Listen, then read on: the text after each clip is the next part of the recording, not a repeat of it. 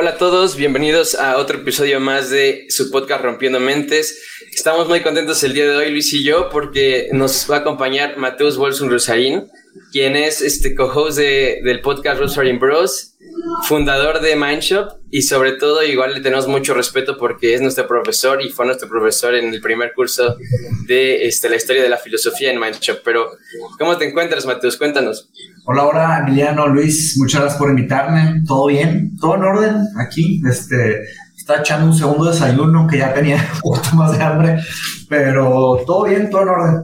Ah, saludó Pati ahí, pasó nada para uno mi perrito aquí, nuestro perrito, entonces ya se lo, se lo llevó. Eh, ¿Cómo andan ustedes? Gracias por la invitación. Gracias a ti por aceptarla, Mateus. Pues muy bien nosotros. Eh, igual eh, estamos aquí. Gracias por la invitación, en verdad. Y por la invitación, por, por aceptar la invitación. Y este... Y bueno, para quien no te conoce, no sé si nos pudieras contar quién es Mateus. claro, claro.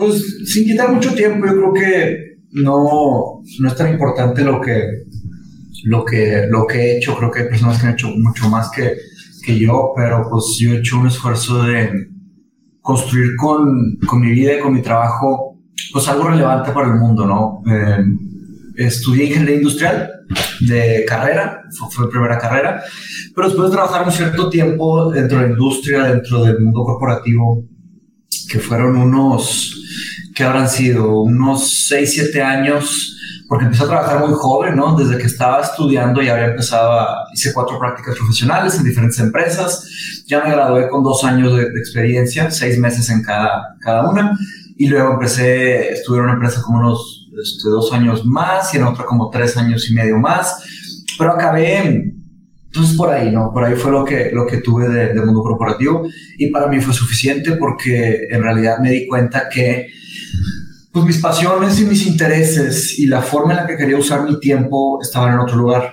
Entonces acabé eh, sacrificando mucho, ¿no? Sacrifiqué el, trabajo que tenía ahí, estuve ahorrando un tiempo, eh, estuve desempleado un buen tiempo y acabé metiéndome a estudiar otra vez una carrera, esta vez fue de filosofía.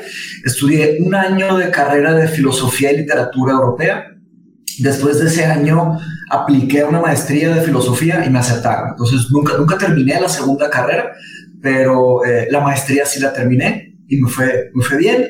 Obtuve un second upper class que es prácticamente pues la, mejor, la mejor fue, en Inglaterra donde llevé la, carrera y la maestría, el año de carrera y la, la, maestría, y obtuve una buena calificación. Es que eh, first class en Inglaterra es prácticamente arriba de 93, y obtuve second upper class, que es casi, casi un, pues, arriba de 88, digamos. Estoy muy orgulloso de esto. sé que no es lo más importante, las calificaciones no es lo más importante, no, no, no, no me malinterpreten, pero creo que es un reflejo de algo que, que alguien hizo, ¿no? Entonces, pues ahí está. Eh, me fue así y luego, lamentablemente, no pude empezar a trabajar con filosofía inmediatamente porque pues regresé a México y ustedes saben que en México la percepción del filósofo, el trabajo para el filósofo, el, lugar, el espacio para el filósofo es mínimo. Creo que por algo hice Mindshop en el sentido de que me di cuenta que faltaba un entendimiento de qué significa verdaderamente filosofía, no solo en México, en América Latina. Y bueno, eh, vale la pena mencionar que yo soy brasileño, ¿no? Yo nací en Brasil, me vine a México cuando tenía cinco años, cuando mis papás se, se divorciaron, mi mamá se casó otra vez con un brasileño eh, que su trabajo nos trajo a Monterrey. Entonces nos vinimos, eh, pero me considero, no sé qué me considero, sin duda más mexicano que brasileño, eso sí, pero pues más que nada pues, internacional, no, no, para mí en realidad las nacionalidades no significan mucho, así como los acentos, ¿no? Como las personas que tienen un acento del norte o del sur o del centro, no significa mucho, simplemente es la forma en la que hablan y representa su, su, su, forma de ser, ¿no? Pero ahí lo tienen, empecé Mindshot, que ustedes bien conocen, estudiaron ahí, y es una sociedad de conocimiento en donde damos clases de diferentes materias, filosofía, matemáticas, historia, ciencia, ¿verdad? Y es educación continua. Tenemos gente de todas las edades y ahí llevamos, llevamos un año eh, construyendo y, y, seguimos. Tengo un plan ahí de, de cinco años por lo menos de lo que sé que quiero hacer, pero sé que voy a continuar con otras cosas para adelante. Así es. gracias, por eso, ¿no? Este, Se agradece también lo de Mindshop, que, que bueno que lo hayas hecho.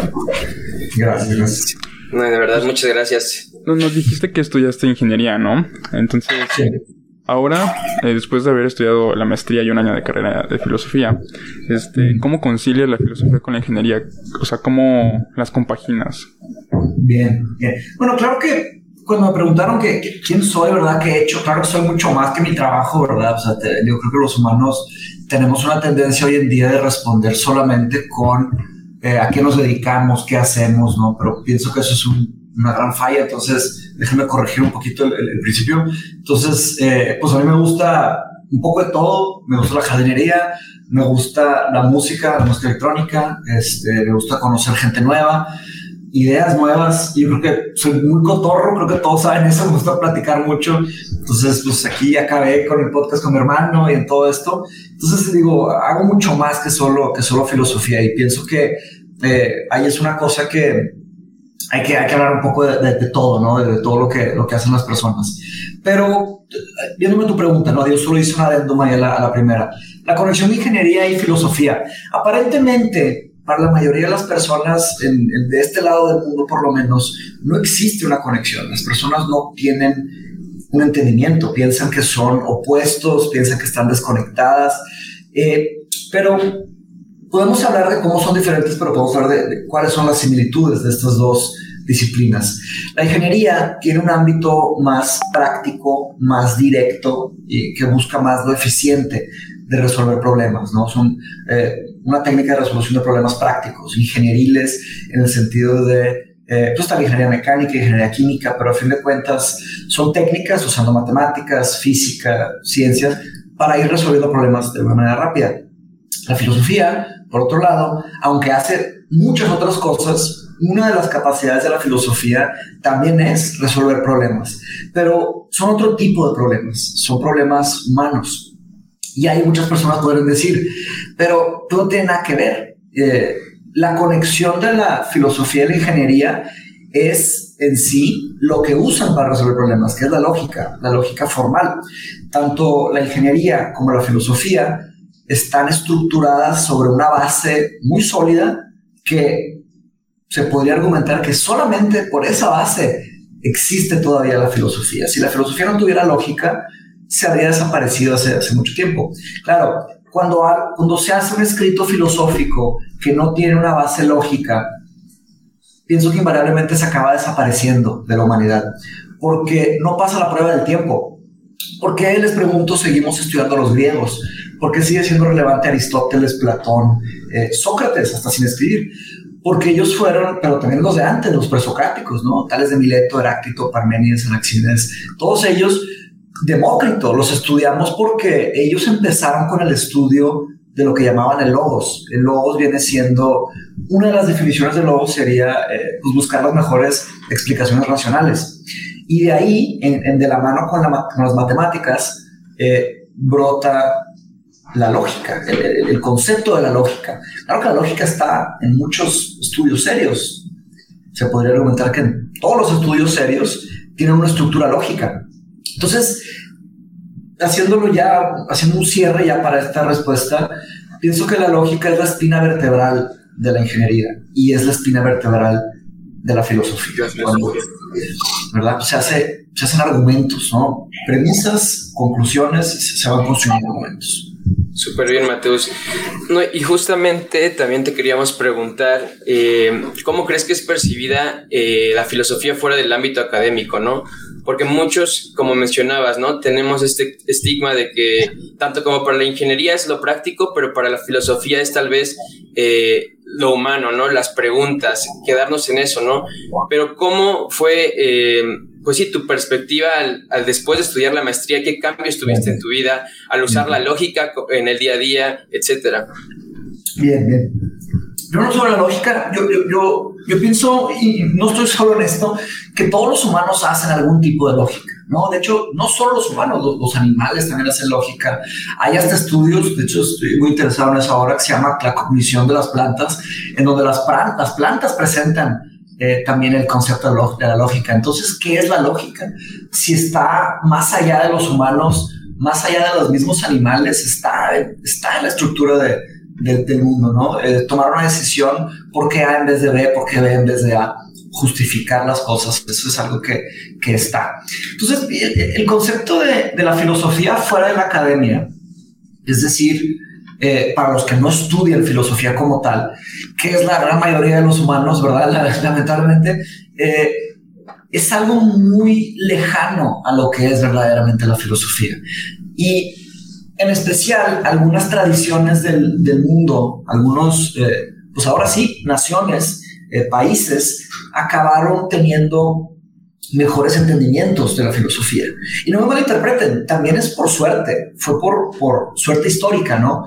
Porque en Francia, en Inglaterra, en Japón, en, Alemania, en Italia, en España, se lograron estudiar bien los conceptos filosóficos. Eh, la otra pregunta sería, ¿por qué en Grecia? Pero ahí es una pregunta más difícil de responder. Pero si vemos todos estos países europeos y también en Asia, no me interpreten, en, en China, en Japón, en diferentes lugares, pero también más adelante, pues ahora en Estados Unidos, en Australia, en, Suecia, ¿verdad? Nueva Zelanda, existe la capacidad de tener buenos departamentos de filosofía. ¿Por qué? Porque la filosofía, y aquí es donde hay gente que piensa las dos, eh, parece ser que la filosofía es algo de la élite, ¿no? Porque se necesita tiempo para estudiar filosofía, ¿no? Eh, cuando uno ya tiene comida, seguridad, como lo decían los griegos, ¿no? Ataraxia y aponía, que eh, eh, libertad de la ataraxia y la aponía. La aponía es dolor físico y la ataraxia es dolor mental. Cuando el humano se libra de estos dos, eh, estos dos cadenas, pues puede hacer otras cosas, puede hacer arte, puede estudiar filosofía, etc. Y en los países con más, pues, poder económico, este, estabilidad, eh, estabilidad de salud, de seguridad, ¿verdad? Pues tenían ahí un poco de tiempo de sobre, pueden estudiar un poco más. Y, antes de explicar esto, comenté que hay gente que piensa diferente, ¿no? Eh, yo soy uno de los que piensa que la filosofía no es algo estrictamente de la élite. ¿Por qué? Porque para vivir hay que decidir, para, hay, hay que tomar decisiones, ¿no? Para tomar decisiones hay que saber, hay que conocer, entonces, eh, para decidir hay que tener una ética. Para saber, para conocer hay que tener una epistemología. La epistemología es una teoría de conocimiento. ¿Qué es conocimiento? ¿Cómo sabes algo? ¿Cómo aprendes? Entonces, eh, para vivir hay que entender la realidad. O sea, hay que tener una metafísica. Hay que saber cuáles son las estructuras de la realidad. ¿Qué es, qué es realidad en el mundo? ¿no? Entonces, eh, y para sobrevivir hay que tener una lógica. Uno que no tiene lógica que no sabe tomar decisiones con buenas razones, acaba metiéndose en problemas, eh, problemas personales, problemas de trabajo, problemas sociales, problemas psicológicos. Entonces, hay una serie de problemas que los humanos acaban cayendo si no tienen una buena estructura lógica. Eh, y estética, el estudio de la estética es la filosofía del arte. El arte es algo esencial para los humanos. El humano que no sabe qué es arte, qué significa arte, o que hace un poquito de arte, no me refiero a nivel de excelencia, ¿verdad? No tenemos que ser Picasso, pero una expresión chica, sin fines monetarios. Eso es algo muy humano también. Entonces, pienso que invariablemente las personas pues, necesitan o tienen una filosofía. El problema es que, como nadie lo estudia, estudia seriamente, las personas acaban con una amalgama, con una reconstrucción de ideas. Y esto que les acabo de decir no es, no es una idea mía, eso es una idea de los filósofos como tal, ¿no? de los filósofos que acabaron quitando la filosofía y abriéndola más a, las personas. Entonces, volviendo a tu pregunta, Emiliano, cuando dices cuál es la percepción de las personas de qué es filosofía fuera de la academia, pues tristemente es una visión muy sesgada, es una versión muy, muy chica de lo que es. Porque también eh, en parte todo esto, pues primero es difícil. Ustedes que estudiaron un poco de filosofía saben que es difícil y los humanos tenemos una tendencia a irnos por lo más fácil. Eso es la primera. Segundo, la forma en la que la economía está estructurada en el mundo pues, no empuja a las personas a que estudien, ¿verdad? Filosofía. Entonces ahí está. Pero oigan, pues cuenten ustedes, platiquen ustedes qué piensan sobre esto. No quiero solamente yo estar ahí. Yo tengo muchas razones que darles, pero platiquen ustedes, ¿no? No, sí, eso que dices me parece interesante porque justo estaba leyendo un artículo donde decía que todos eh, tienen una filosofía de vida. O sea, a fin de cuentas es lo que nos dices, ¿no? Necesitamos de lógica, de la metafísica, de entender ciertos conceptos y pues quieras o no tenemos un tipo de filosofía de vida, ¿no? Entonces, eh, en especial sobre la lógica formal que lo... Bueno, la lógica en general la utilizamos para pues todo, ¿no? Entonces, decir que no nos interesa la filosofía, pues es un poco absurdo porque a fin de cuentas la utilizamos pues, diariamente, ¿no? Eh, y si me, dejas complementar igual ahí algo, eh, que yo igual al estudiar filosofía, muchos dicen, ¿no? No es que la filosofía no es muy práctica o solamente no, no, no, no, la aterrizas en algo tangible, ¿no? Y, y yo por lo menos en mi experiencia, eh, desde que empezaste, empecé a estudiar este, conceptos filosóficos, etcétera, y lo he comentado con Luis y con otros, es como que yo veo la filosofía en varias cuestiones de mi vida, ¿no? Como que digo, ah, aquí tal vez Platón pensaría esto, tal vez eh, Sócrates eh, dijera esto, ¿no? Y así es como yo, yo le veo la, la, practicidad. Digo, también hay otras ramas de la filosofía como la aplicada que pues eh, van a un problema en, conciso, ¿no? Pero así desde simple cuestiones de mi día a día, yo fui viendo cómo al leer filosofía me daba distintas perspectivas y distintos puntos de vista y así yo acercarme pues más a la verdad, tal vez, ¿no? Y esa es como la mayor utilidad que personalmente yo, yo le vi a la, desde estudiar filosofía. A mí también me parece interesante que a veces las personas como que vemos la filosofía fuera de la academia como algo aburrido o incluso a veces hasta inútil tal vez, pero hablando con distintas personas eh, me he dado cuenta que terminan teniendo ideas, no sé, de, Platón, de Sócrates, de Aristóteles, o sea, como que se relacionan, ¿no? Pero las personas no saben por qué no, no estudian este tipo de cosas, ¿no?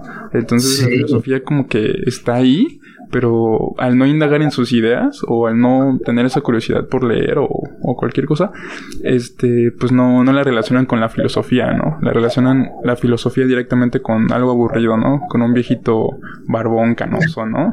Que, que pues no, no, no, no es así. La otra vez me invitaron a una conferencia y, cuando entré a la llamada, todos se quedaron como, ¿qué? Y dijeron que no, pues, invitamos a un filósofo, pensamos que iba a ser un viejito, ¿no? sí tenía barba, me la, me la acabé quitando, este, pero... Y, y, estoy de acuerdo, digo, para empezar, los, la, influencia de los griegos está en todos lados. Después que conoces el trabajo de los griegos, dices, no, pues ya, ahora sí, de aquí viene, y es, es, impresionante. Desde la cultura más pop hasta el arte más profunda en, los, en las galerías de arte, ahí están Platón y Aristóteles, es, hasta cómico, ¿no? Pero sobre, sobre de los, de los, de los diferentes filósofos, oye, ¿cómo pensaría Platón? ¿Cómo respondería Sócrates? Esa es la belleza de estudiar la historia de la filosofía, porque eh, al decir filosofía, y, yo les dejo ahí una advertencia, no idealice ningún, ningún filósofo, porque eso es, eso es, eso es problemático. No hay ninguna persona, diría yo, ¿no? Estoy de acuerdo, ninguna persona, porque hay que entender la estructura de las ideas y, la filosofía es un trabajo colectivo, ¿no?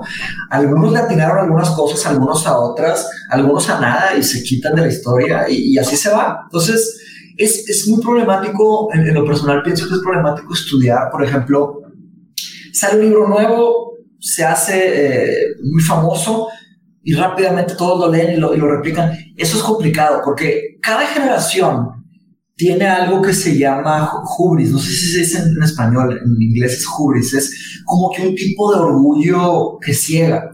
Y cada generación piensa que ya, ya entendieron todo, que los demás estaban mal. Y, y pasa la generación y otra vez, este, ya entendimos todo, los demás estaban mal, ya entendimos todo.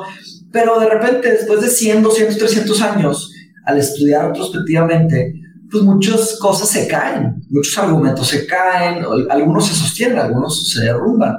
Entonces, el, rol de la filosofía, de cierta forma, es eh, organizar el conocimiento que hay en, el mundo, preservarlo y defender lo que sí es conocimiento y rechazar lo que no es conocimiento.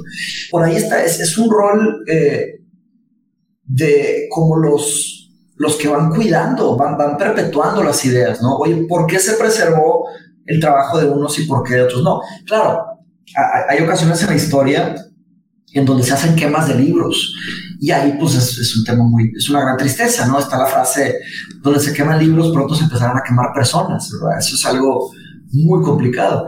Entonces, eh, ¿qué pasa ahí? Pero bien, creo que al, entender un poquito de filosofía, las personas tienen un, pues un grado más, como se comentó ahora, este, de acercarse un poco a cuáles son las mejores explicaciones, ¿no? Como ustedes saben, el primer filósofo que dio inicio a la tradición filosófica fue Tales de Mileto y él logró eh, dar una pequeña explicación de lo que era una explicación metafísica de, de qué está hecho el mundo. Y su, su respuesta nos puede sonar tonta en retrospectiva, ¿verdad? Pues digo, son 2600 años, pero su respuesta fue el agua. Él dijo, mira, si yo hago un agujero, encuentro agua. Si camino todo derecho, voy a encontrar agua. Si agarro una fruta y la corto, hay humedad, agua, una semilla. Si rompo una semilla, hay algo de humedad. Si me corto, me sale un tipo de sangre, de usted tiene agua. Entonces, por ahí viene, ¿no? Y pues podemos decir, claro que no, estaba bien tonto, pero ese fue su primer esfuerzo de, explicar el mundo libre de intervenciones políticas, libre de intervenciones eh, teológicas, ¿verdad? religiosas, etcétera, usando un pensamiento lógico, un pensamiento crítico. ¿no? Pues por ahí va. Sí, oye, Mateus, ¿por qué crees que las personas terminan viendo la filosofía aburrida? O sea, por este concepto que se queda de la Grecia, que se sigue perpetuando. ¿Por, qué, ¿Por qué la acaban viendo como aburrida?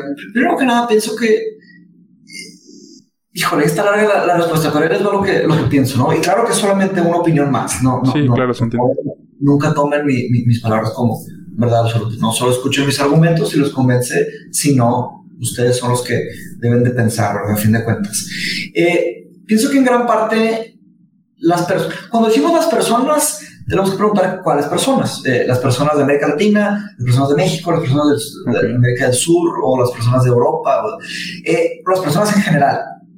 Creo que las personas en general de jóvenes, de los, los niños, casi estrictamente todas las personas tienen preguntas filosóficas, ¿no? Es difícil negar que cuando uno es, eh, está entendiendo el mundo, uno no tiene preguntas éticas, por ejemplo. O sea, un niño pues no sabe cómo actuar. Oye, ¿debo de hacer esto o no? Y aquí le toca a los padres, ¿no? A explicar un poco qué, qué sucede por ahí. Eh, preguntas metafísicas, los niños pues no saben qué hay, qué existe, qué es la realidad, qué, qué es todo esto.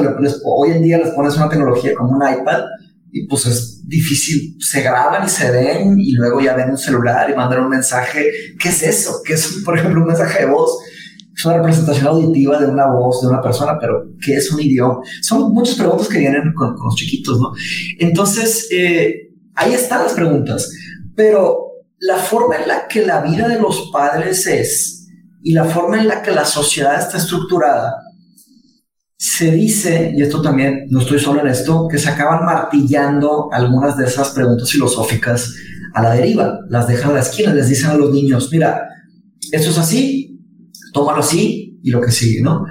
Eh, entonces esto me lleva a pensar de que la forma en la que está estructurada tanto la sociedad como la educación nuclear familiar, como las propias, el sistema educativo propio, ¿no? Este, no incentivan estas preguntas. Otro gran culpado, culpado, otra gran causa para este efecto sería cómo se está glorificando hoy en día el consumir, ganar dinero, gastar, presumir. Eso es lo que las personas quieren, ¿no? Y, y, de nuevo, la filosofía es muy probable que no deje a, nadie rico, ni millonario, ni billonario, mucho menos. Es, prácticamente imposible, ¿no? Es, imposible, diría yo. Porque pues al estudiar filosofía uno se acaba interesando por cosas que no están relacionadas con el dinero. Y como estamos en un mundo tan asociado con el concepto del dinero, pues lamentablemente cuando se empiezan a hacer preguntas difíciles, se interpretan como aburridas, como se interpretan como una pérdida de tiempo. Y rápidamente se empiezan a hacer caras como que las personas se empiezan a voltear a ver, como que, ¿qué está preguntando? Y, ya se hace un chiste. Y ya se, esto genera un tipo de vergüenza, la persona se retrae un poco y esconde su pregunta. Y ahí se construye, se va construyendo. y, y, muchos filósofos lo han dicho. Uno de ellos fue Nietzsche, que dijo que eh, claro, él levantó una, una falsa conciencia de ética en su época de que las personas tenían un, pues una ilusión de lo que deberían de hacer o de lo que querían hacer, de verdad. Y él decía que básicamente que eh, que las personas que no se reían cuando hablaban de ética eran doblemente culpables porque estaban siendo hipócritas. en el sentido de que se hablaba de estudio de ética y hay unos que se reían de que cómo estudiar ética y otros que se aguantaban la risa. Nietzsche decía, pues doblemente culpados porque no están siendo honestos, porque y ustedes saben a, lo que me refiero, ¿no? Cuando alguien está en un, tema, en un contexto eh, hasta educativo y hablan de estudiar ética, pues se empiezan chistes, se, se, pone aburrido. Y otra, el dinero se escapa de la ética, parece ser. Parece que ser que hay, hay inversiones millonarias para construir sistemas de inteligencia artificial nuevos, pero no hay millones de dólares siendo invertidos en educación ética a nivel global. Lamentablemente no hay, dinero ahí. Es justamente como que el, el, no, el que la filosofía no sea relevante hoy en día, igual es, como tú dices, no es como parte de las consecuencias del sistema en el que estamos, de cómo se mueve la economía.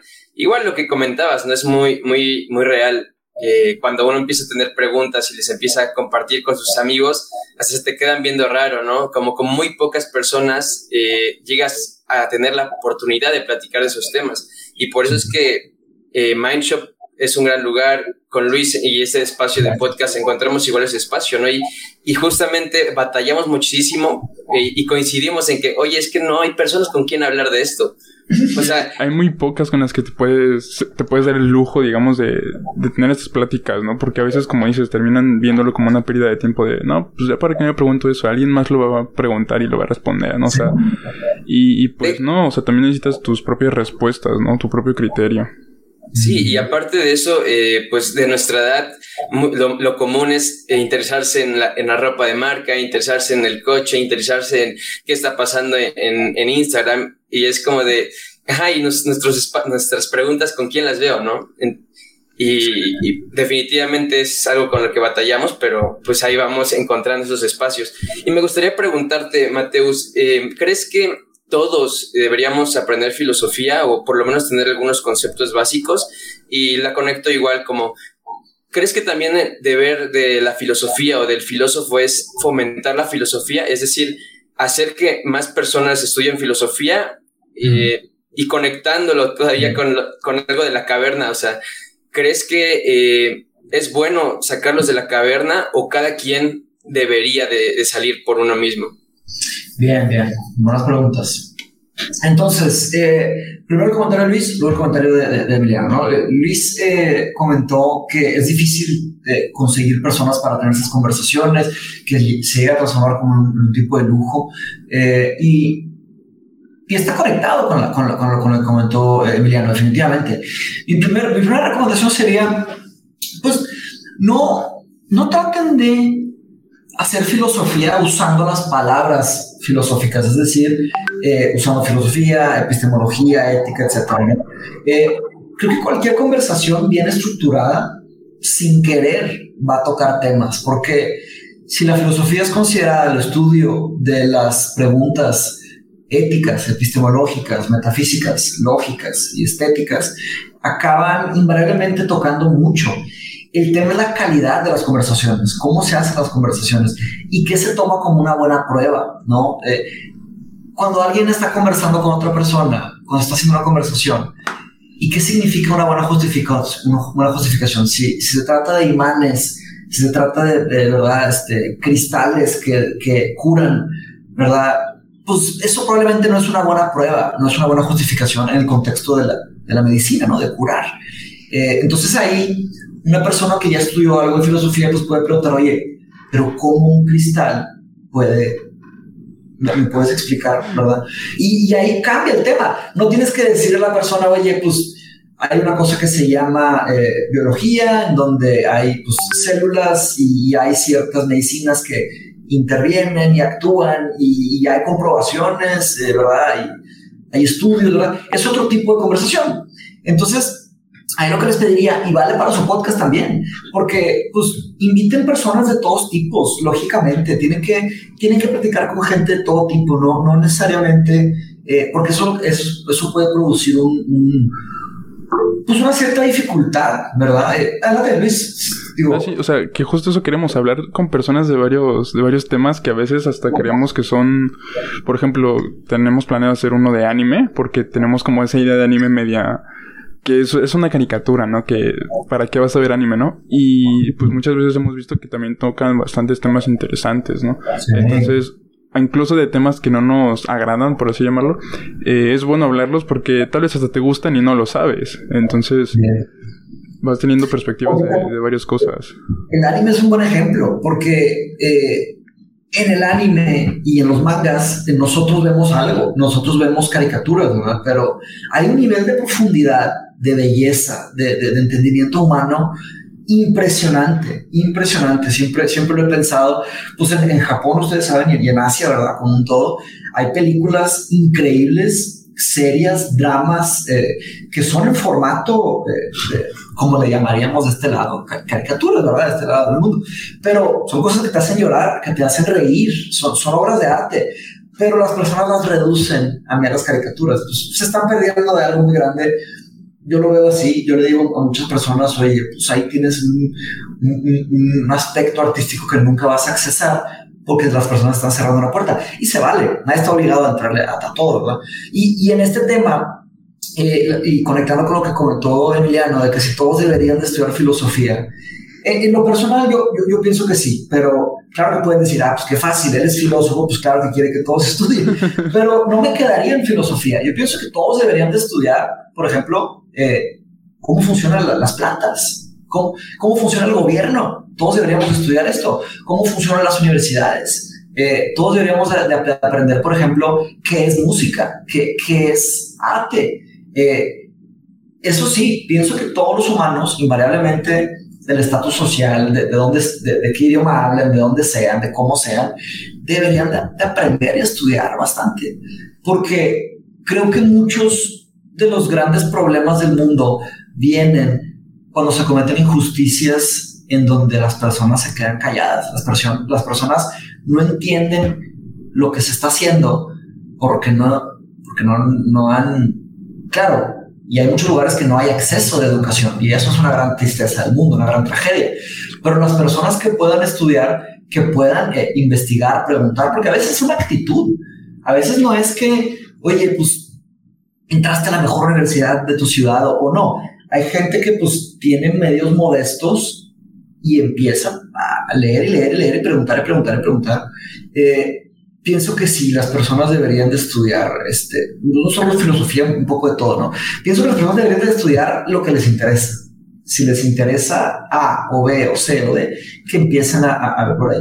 Y otra, que no solo se queden en el estudio, sino que actúen, que, que vivan, ¿no? Que, porque, ¿qué significa? Y ahí estamos llegando a una pregunta eh, muy filosófica. ¿Para qué es la vida? ¿Qué es el propósito de la vida? ¿Para qué estamos en el mundo? Eh, parece ser que los humanos tienen una capacidad de inteligencia general, tienen una serie de capacidades emocionales, este, un gran rango de, artísticos, comedia, tienen muchas cosas, ¿verdad? Eh, tienen capacidad de construir, capacidad de crear. Entonces, ¿por qué limitar a las personas a que solo deban o, puedan hacer estas cosas? Creo que los humanos como que tienen el, eh, pues el derecho, el deber de, buscar sus pasiones, sus, sus intereses, ¿verdad? Por ahí va, porque y sí, y la filosofía es una de esas cosas, es una de, dentro de esa lista. Y mencionaste también sobre la, alegoría de la caverna, ¿no? De Platón, que al, al, prisionero al liberarse de, de, la caverna, Platón pone la pregunta, que si debería regresar a liberar a los demás.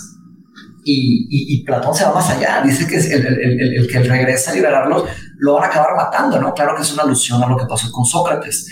Y, yo pienso que no debería ser la fuerza, yo pienso que el prisionero eh, no debería de regresar a, liberar a, aquellos que, que están en, la prisión eh, forzosamente, porque eso puede producir un, un tema. Ahora, si, se no, si notamos que algunas personas quieren buscar algo nuevo, quieren entender otras cosas, pues ahí sí, ¿verdad? Ahí, ahí sí, ¿Por, ¿por, qué no? ¿Por qué privar a alguien de algo tan, tan interesante, no? y pienso que es para toda la vida. Una vez que alguien empieza a hacer preguntas filosóficas, pues va, va a construir algo diferente a lo que estaba construyendo, eh, va a exigir mejores pruebas, ¿verdad? Va a exigir mejores, pues mejores explicaciones, al fin de cuentas. ¿no? Sí, a mí me llama mucho la atención que, que digas que nos debería de interesar también estudiar un poco de política, del ambiente respecto a las plantas, cómo funciona todo eso, porque sobre la política, bueno, yo creo que pues los cambios grandes se hacen desde ahí, ¿no? O sea, necesitas estar enterado de cómo funciona para tú realmente hacer un cambio, ¿no? Saber saber las leyes, saber eh, las normas que puedes hacer, cuando estás dentro de la ley, cuando no, ¿verdad? Y creo que desde ahí se pueden hacer grandes cambios, ¿no? Que claro que pues en Latinoamérica pues la política es un tema bastante controversial, pero eh, es bastante bueno eh, saber cómo funciona todo eso, porque literalmente la política rige qué podemos y qué no podemos hacer. Entonces, y Ahí, ahí, me rebasa un poco mi, área de conocimiento, ¿verdad? Porque ah, tengo un conocimiento muy mundano del tema de la política eh, y hago lo que puedo y, reconozco que debería saber más. Y, y esto de comentar sobre la política en Latinoamérica es una triste realidad, ¿no? Porque creo que nos han roto tanto el corazón tanto tiempo.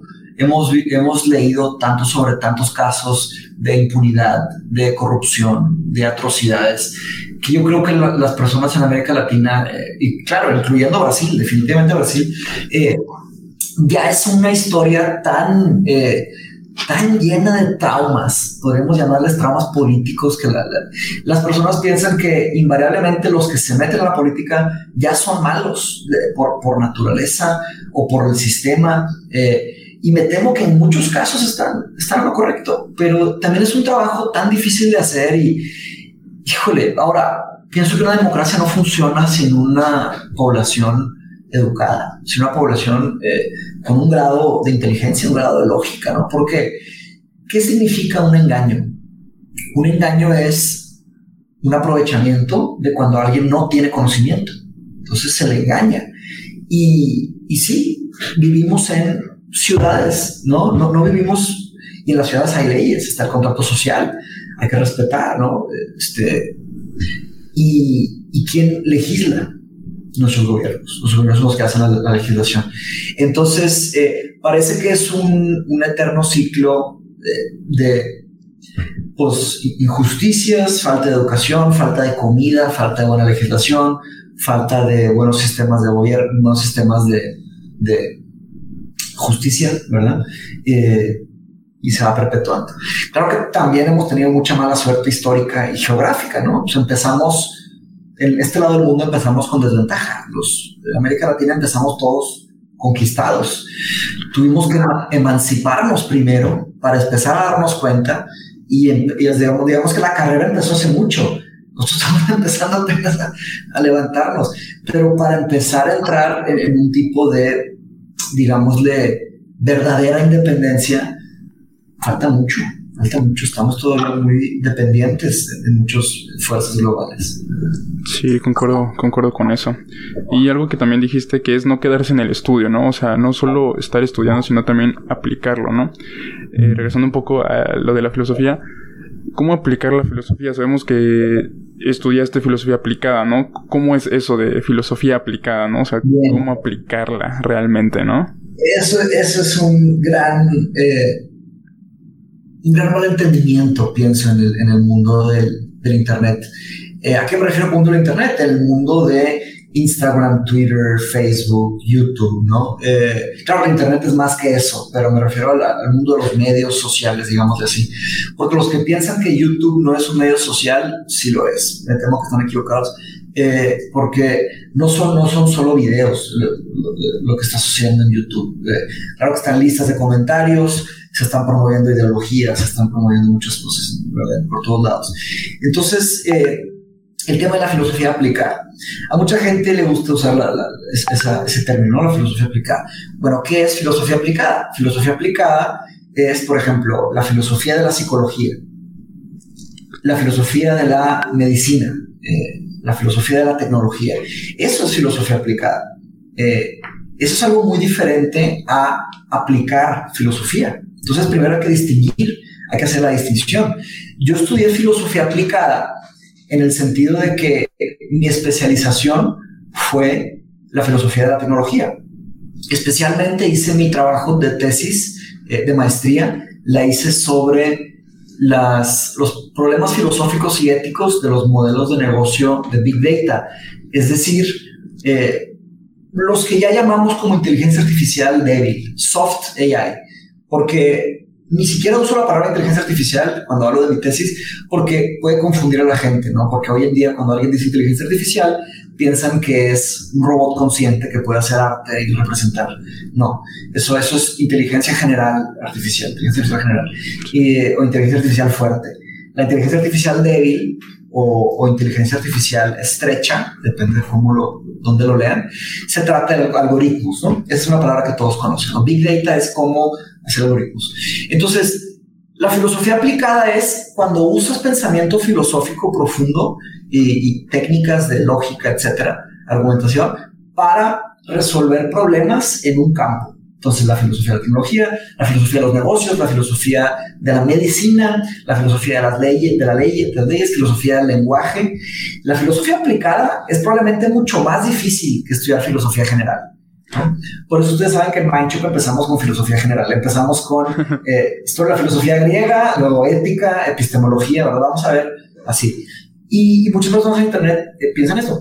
Ahora, no está completamente desconectado con lo que mencionaste, Luis, porque sí, es muy difícil estudiar eso, porque estás, tienes, tienes que tener un dominio de un campo y luego un gran dominio de otro campo y luego entender cómo se conectan. Eh, yo me di la tarea de cuando hice mi maestría, tenía, podía escoger entre 110 diferentes módulos, 110 materias, tenía que escoger 6. Eh, escogí puras materias de filosofía aplicada. Escogí eh, filosofía del lenguaje, filosofía del arte, filosofía de la psicología. también escogí otros estudios nichanos, eso fue porque quise estudiar, ¿verdad? Pero bueno, no, no fue estudios nichanos, fue filosofía del siglo XX, vía Hegel y a Nietzsche. Eh, pero vaya, yo quise entender esa conexión de la filosofía con los demás campos.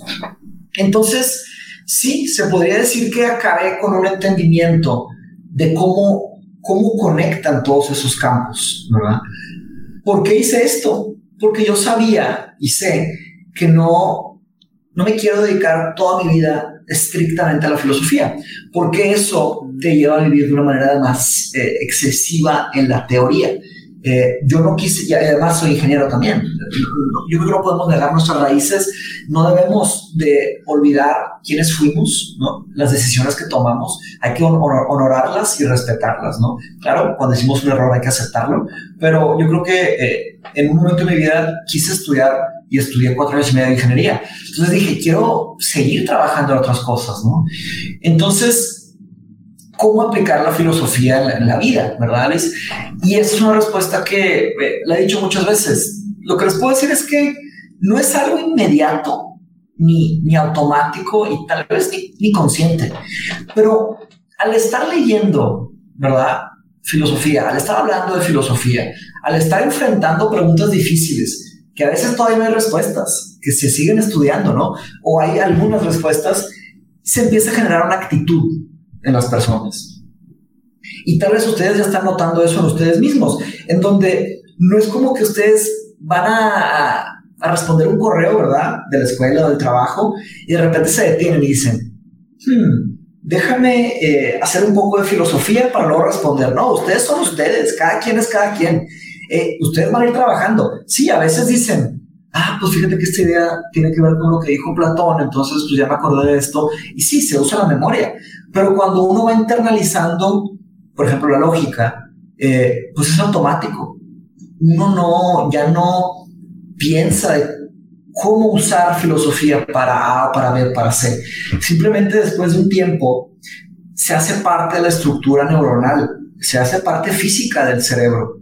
Entonces se hacen ciertos caminos que al presentarse un problema de naturaleza filosófica, la persona que estudió filosofía sabe más o menos cómo responder eso o cómo... Otra cosa que yo que, he notado es que se te quita un poco el miedo de ciertos problemas, ¿no? Eh, y por consecuencia te quita una cierta ansiedad. Dices, oye, pues mira, se sabe hasta aquí, más que eso ya no se sabe, pues ni modo, así, así es la vida. ¿sí? Es por ahí va, es natural. Justo, y igual mencionabas un poquito sobre eh, las redes sociales, ¿no? Y aquí tenemos una pregunta y sobre todo una inquietud, ¿no? Eh, lo que platicábamos hace rato, ¿no? De tenemos esta imagen del éxito que se vende en Instagram de personas que admiran a millonarios, a eh, coches de lujo, casas extravagantes, excesos que ni siquiera un ser humano necesita, ¿no? O sea, sabemos que eh, con, la mitad o mucho menos de la mitad de lo que tienen ya tienes una vida buena, pero ¿por qué alabamos esto del éxito? esa imagen del éxito y sobre todo cómo la filosofía nos ayuda a desapegarnos de esa falsa idea de la felicidad que nos, que nos ven en las redes sociales. Ok. Esa es una gran pregunta, principalmente para su generación, ¿no? Eh, ¿Por qué digo su generación? Digo, yo también soy parte de todo esto. Yo, yo crecí cuando estaba en preparatoria, secundaria, en preparatoria creo, este, ya estaba el Facebook, ya estábamos empezando con Facebook y estaba el tema de las fotos y los likes y, todo ese tema, ¿no? Empezó esa, esa cultura, por, por así decirle. Eh, pienso que este es un reto de todos ustedes, ¿no? ¿Cómo, cómo enfrentar esto? Porque eh, siempre han existido injusticias en el mundo, ¿no? Primero, venían de los reyes, después de, las estructuras, pues tanto teológicas como políticas, como el feudalismo. Muchos, la, injusticia es algo que ha existido por muchos años. La esclavitud, ¿no? Había gente antes del pasado y todavía hay esclavos en el día de hoy. No, no esclavos metafóricos, esclavos literales, esclavos verdaderamente esclavos que nacen y los aprisionan y son prisioneros todas sus vidas. Y, eso es algo que se debe levantar la conciencia, ¿no? Pensamos que no existe la esclavitud, sí existe.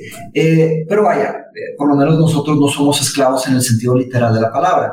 Ahí pienso que, eh, y hay otras injusticias en este mundo que no había antes, o sea, hay más desigualdad tal vez en algunos casos, etc.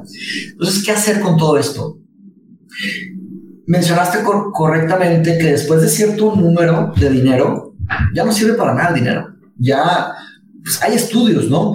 Y si, enfrentamos la pregunta de la felicidad, si la enfrentamos directamente, eh, ya no produce ni siquiera felicidad química, que es la dopamina, serotonina, los neurotransmisores, ¿no? Eh, no, recuerdo el estudio, pero eh, era algo así como, no, no, recuerdo el número, pero después de un cierto número, el sueldo ya no tiene nada que ver con, con, felicidad, con, felicidad química. ¿Y por qué diferencio felicidad química? Porque el concepto de la felicidad está muy mal entendido hoy. Si alguien dice que es felicidad, muchas personas responden, pues es comerme una hamburguesa y tomarme una cerveza, ¿verdad? Eso me va a dar mucha felicidad.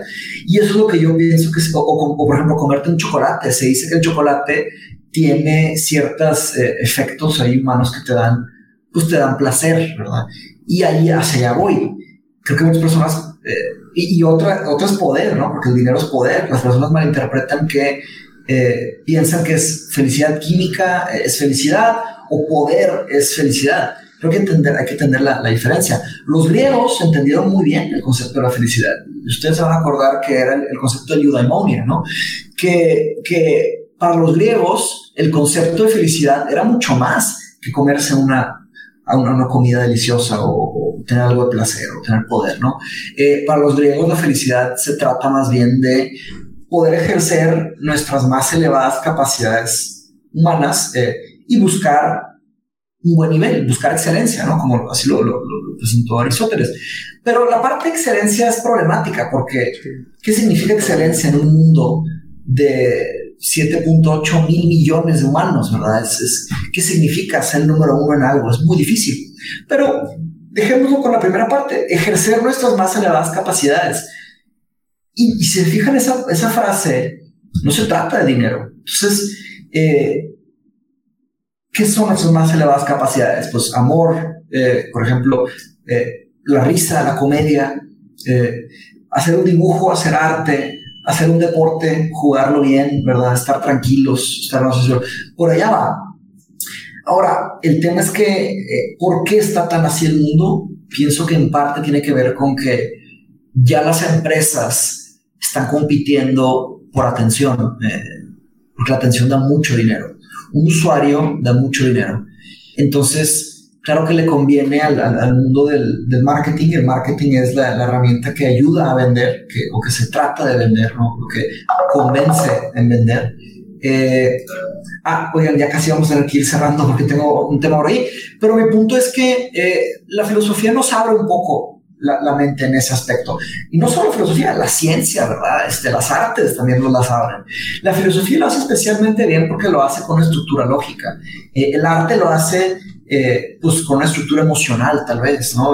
La ciencia lo hace con una comprobación empírica, o sea, nos dan datos desde que, por ejemplo, lo que les comenté del estudio ese de, de, de los sueldos todos. Pienso que se nos ha ido la mano, tanto como humanidad como en estructuras gubernamentales, internacionales y nacionales, de que se quitó el techo. Ya eh, los que hacen dinero a niveles, bueno, ya están asociadas, ¿no? La, la, parte privada está asociada con la parte, de alguna manera, de la, con la parte política, ¿verdad? Porque pues, ¿quién permite todo esto? Las leyes.